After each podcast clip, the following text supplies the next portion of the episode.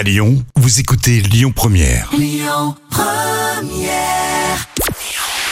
Bonjour Rémi, bonjour Jam, c'est France 2 qui est arrivé en tête hier avec la nouvelle série Vortex, apportée par Thomas Sisley qui a attiré près de 4 millions et demi de personnes. Ça représente 21% de part d'audience.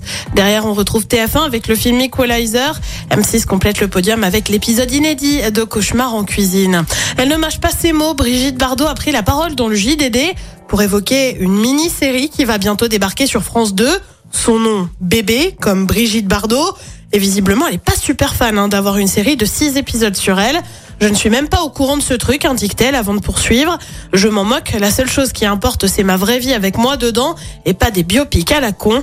Et ben voilà, qui a le mérite d'être clair. Et puis direction France 3 avec la fin de la série Crime Hall, série lancée en 2014, qui va donc désormais s'arrêter. Annonce faite par l'une des actrices, Florence Pernel, la décision viendrait de France 3 selon elle. Je ne suis pas dans le secret des dieux, mais je pense qu'il y a une volonté de renouvellement de la part de la chaîne et d'ailleurs. Il y a des projets sur le feu, a-t-elle déclaré.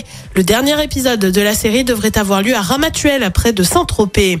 Côté programme, ce soir sur TF1, eh ben c'est une série SWAT. Sur France 2, on retrouve Laurent Dutch pour Laissez-vous guider. Sur France 3, c'est une série aussi, le meilleur d'entre nous. Et puis sur M6, je vous le donne en mille, une série également avec Année Zéro. C'est à partir de 21h10. Écoutez votre radio Lyon Première en direct sur l'application Lyon Première, lyonpremière.fr et bien sûr à Lyon sur 90.2 FM et en DAB+. Lyon Première